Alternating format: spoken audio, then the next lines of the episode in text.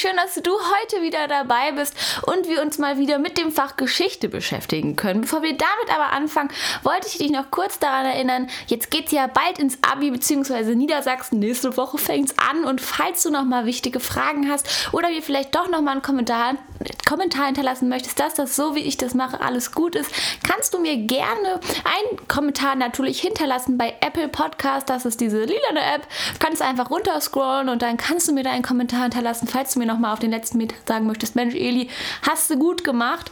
Ähm, ich hoffe, du gehst mit einem guten Gefühl ins Abi, liebe Eli, aber ich wünsche natürlich auch, dass du ins Abi ganz gut gehst mit einem tollen Gefühl. Und falls jetzt noch irgendwelche Fragen offen sind und du denkst, oh, nächste Woche Geschichte, ich habe noch eine Frage an Eli, kannst du mir da gerne nochmal schreiben. Deswegen, weil ja nächste Woche Geschichte ist, es heute wieder ein Geschichtsthema. Das ist ja klar. Und heute werden wir uns die Einigungskriege anschauen.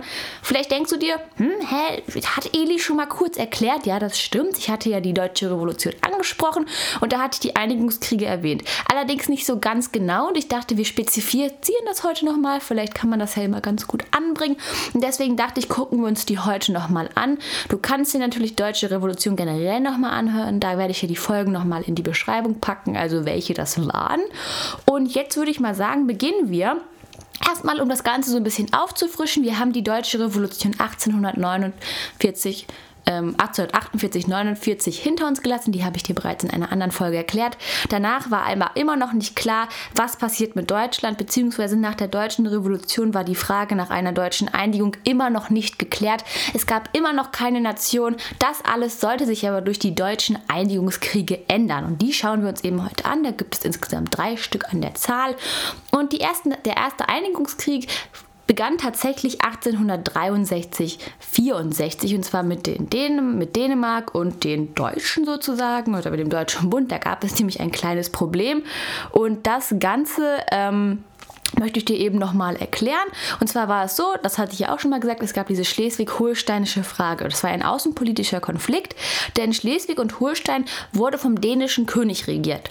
Allerdings gehörte nur Holstein zum Deutschen Bund und das Ganze veranlasste schon so bestimmte Spannungen, weil eben der Deutsche Bund auch gerne wollte, dass Schleswig dazugehört. Allerdings war es dann aber so, dass Dänemark die Verfassung änderte im Jahr 1863 mit der Novemberverfassung, da so hieß die und da gab es eben den Anschein, dass Dänemark Schleswig gerne bei sich integrieren möchte und auch darüber herrschen möchte. Das bedeutete eben, Schleswig konnte nicht mehr in den Deutschen Bund integriert werden und das wurde eben zu Spannungen veranlasst und daraufhin war es so, dass die Deutschen eben Holstein besetzten, was ja schon in den Deutschen Bund gehörte. Daraufhin reagierten die Dänen und besetzten Schleswig und dann, das ließen sich die Deutschen aber nicht gefallen, denn sie wollten ja, dass Schleswig zu ihnen gehörte und besetzten daraufhin auch Schleswig. Es kam dann zum Krieg, den im Endeffekt der Deutsche Bund gewann. Und bei der Friedensvertrag, da verlor Dänemark tatsächlich, da haben die das Ganze geregelt, verlor Schleswig und Holstein, das wurde nun in den Deutschen Bund integriert. Das war tatsächlich schon der erste Einlegungskrieg. Es sind ja wie gesagt drei Stück. Der erste ist eben die schleswig-holsteinische Frage. Ich sage es dir gerne nochmal, da war es eben so, Auslöser des Krieges war eben der Konflikt zwischen dem Deutschen Bund und Dänemark und da war es eben so, Dänemark ähm, ja, gehört zwar sozusagen, also Schleswig und Holstein gehört zwar zu Dänemark, wird von denen regiert, darf aber die Souveränität dieser beiden Bundesstaaten eigentlich nicht berühren sozusagen. Holstein gehört zum Deutschen Bund und es ist eben auch so, dass der Deutsche Bund sich wünscht, ja, Schleswig soll da auch zugehören. Als Dänemark die Verfassung ändert, hat der Deutsche Bund das Gefühl, hm, die greifen hier in die Souveränität ein und wollen Dänemark, äh, Dänemark möchte bzw. Schleswig ganz für sich einnehmen. Daraufhin besetzen die Deutschen erstmal Holstein und die Dänen besitzen eben Schleswig und dann besetzen die Deutschen auch noch Schleswig. Es kommt zum Auslöser des Krieges und den gewinnt eben der Deutsche Bund, weil er militärisch viel mehr überlegen ist. Die Dänen verlieren und bei dem Friedensvertrag geht eben äh, Schlesien, Schleswig und Holstein in die polnische, in die preußische und in die österreichische Verwaltung. Das heißt, die kümmern sich jetzt zunächst erstmal um Schleswig und Holstein und das ist tatsächlich auch der Auslöser des Zweiten Krieges bzw. des Zweiten Einigungskrieges. Wir wissen jetzt also, aha, Dänemark hat Schleswig und Holstein verloren und darum kümmern sich jetzt erstmal die zwei ähm, wichtigsten Mitglieder des Deutschen Bundes und zwar ist das eben Österreich und Preußen.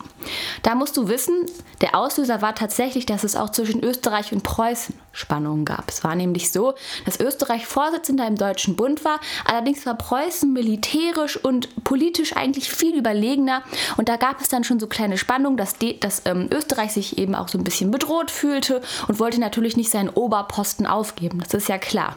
Es gab aber auch viele Geheimverträge, die Preußen mit anderen Ländern hatten und Österreich hatte eben auch Geheimverträge mit anderen Ländern und schließlich spitzte sich dieser Konflikt mit Geheimverträgen und dieser militärischen Überlegenheit und der politischen politischen Überlegenheit von Preußen so zu, dass es ganz viele Spannungen gab. Und diese brachen dann tatsächlich aus, als es dann um eine Streitfrage ging. Wie gesagt, Schleswig und Holstein wurden ja von Österreich und von Preußen verwalten. Und da gab es eine Streitfrage und daraufhin griff der Deutsche Bund bzw. griff Preußen eben Österreich an und die beiden kämpften gegeneinander.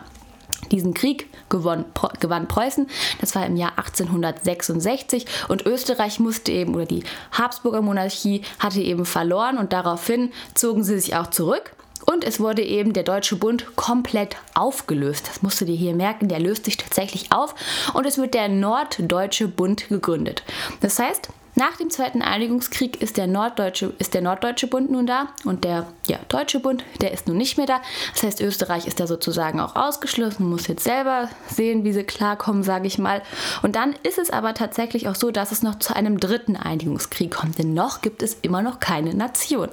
Und tatsächlich kommt es zum dritten Einigungskrieg und der ist zwischen Preußen und zwischen Frankreich. Es ist nämlich so, dass der Prinz, der preußische Prinz, kandidierte damals im Jahr 1870 für die Kandidur, ähm, kandidierte genau für, die, ähm, für diesen spanischen Thronsitz. Da konnte man für kandidieren und er hat sich da eben sozusagen, ich sag mal, für beworben und wollte da eben gerne das Amt übernehmen. Allerdings wollte Frankreich das nicht, weil sie dann eben das Gefühl hatten, dass Preußen viel zu groß wird und das haben sie in einer sogenannten Emser Depeche eben auch den Preußen mitgeteilt. So, daraufhin hat Bismarck gesagt, der übrigens sehr entscheidend bei diesen Einigungskriegen war, der hat eben gesagt, dass diese Emser Depeche veröffentlicht werden soll. Das heißt, alle haben diese Emser Depeche gesehen und Frankreich hat sich total provoziert gefühlt und fand das nicht in Ordnung, dass das veröffentlicht wurde. Daraufhin haben sie Preußen den Krieg erklärt. Das war auch so ein bisschen Bismarcks Strategie, musst du hierbei wissen. Auf jeden Fall haben sie eben, hat Frankreich eben Preußen den Krieg erklärt und es kam 1870, 71 zum dritten. Einigungskrieg. Warum überhaupt Einigungskrieg?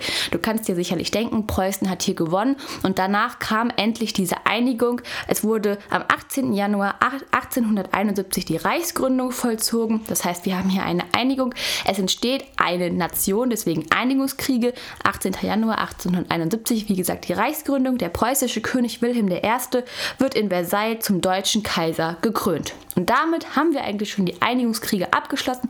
Aber ich wäre ja nicht Eli, wenn ich es nicht nochmal wiederholen würde. Das gehört ja schließlich dazu. Wie gesagt, wir haben eben dieses Problem nach der Deutschen Revolution 1848-49 wir wissen immer noch nicht irgendwie, was passiert mit Deutschland bzw. mit dem Deutschen Bund. Es gibt immer noch keine Nation, das, was sich die Menschen gewünscht haben. Es wurde ja bei der Deutschen Revolution leider nicht erreicht.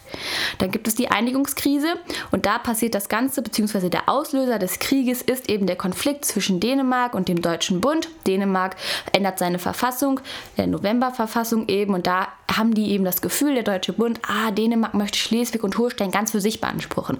Das wollen die nicht. Sie besetzen also Holstein die Dänen besetzen Schlesien und dann besetzen die ja, Deutschen auch nochmal Schlesien und da kommt es dann im Endeffekt zum Krieg im Jahr 1864. Den gewinnt der Deutsche Bund und dann bekommen sie eben ja bei diesem Friedensvertrag Schleswig und Holstein und unter diese Verwaltung, das da kümmern sich eben Preußen und Österreich drum. Genau. Österreich und Preußen stehen aber auch in Konflikten, weil Preußen militärisch und wirtschaftlich viel überlegener ist. Sie haben irgendwelche Geheimverträge, sprechen sich also nicht richtig ab und es gibt Streitigkeiten bei der Verwaltung von Schleswig und Holstein. Das Ganze führt zum Krieg und zwar im Jahr 1866. Preußen kämpft gegen Österreich, Österreich verliert, Preußen gewinnt und der Deutsche, Deutsche Bund wird aufgelöst und es wird der Norddeutsche Bund gegründet. Nun, der letzte Einigungskrieg 1870-71, der Prinz bzw. der preußische Prinz, das nennt man übrigens auch Hohenzollern, also die Preußen werden auch Hohenzollern genannt. Das solltest du vielleicht auch nochmal wissen, ein netter Tipp am Rande.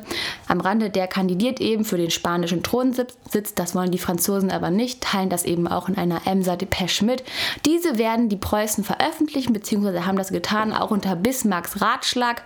Die Franzosen fühlen sich total provoziert und erklären den Krieg müssen müssen aber verlieren, was heißt müssen verlieren, müssen sich eingestehen, dass sie militärisch unterlegen sind, verlieren diesen Krieg. Und nach diesem Einigungskrieg ist es eben so, dass Preußen militärisch und politisch sehr, sehr stark ist und dass es dann zur Reichsgründung kommt. Es wird eine Nation gegründet am 18. Januar 1871. Da wird der preußische König Wilhelm I. in Versailles zum deutschen Kaiser. Und damit, wenn du diese Einigungskriege erklärt hättest, hättest du eben auch generell die deutsche Nationalstaatsbildung komplett abgeschlossen. Das ist wirklich das letzte, die Einigungskriege. Und dann gibt es eben diese Reichsgründung 18. Januar 1871 und dann wärst du fertig. Ich hoffe, das Ganze hat dir heute mal geholfen und du hast einen besseren Einblick in die Einigungskriege bekommen. Es ist ja immer gut, sowas zu wissen, historischen Kontext anzuwenden. Es kann auch im Abitur drankommen. Ich hoffe, es hat dir was gebracht. Ich wünsche dir ganz viel Glück und dann sehen wir uns das nächste Mal wieder.